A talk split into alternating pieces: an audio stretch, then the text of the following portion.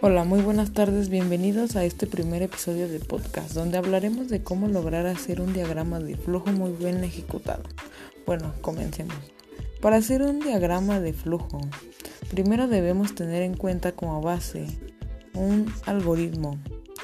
Para hacer un algoritmo primero debemos determinar cuál es nuestro problema que debemos resolver, prosiguiendo de tener en cuenta las posibles soluciones para al final tomar una decisión y hacer esa solución un sistema de pasos.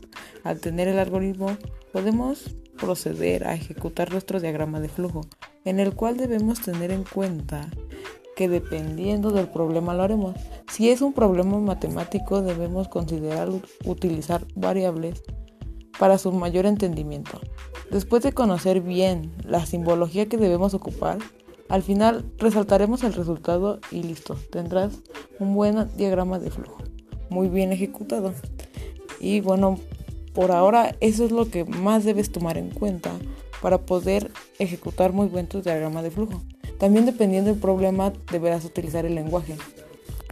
Y bueno, esto sería todo y espero verlos en un rato.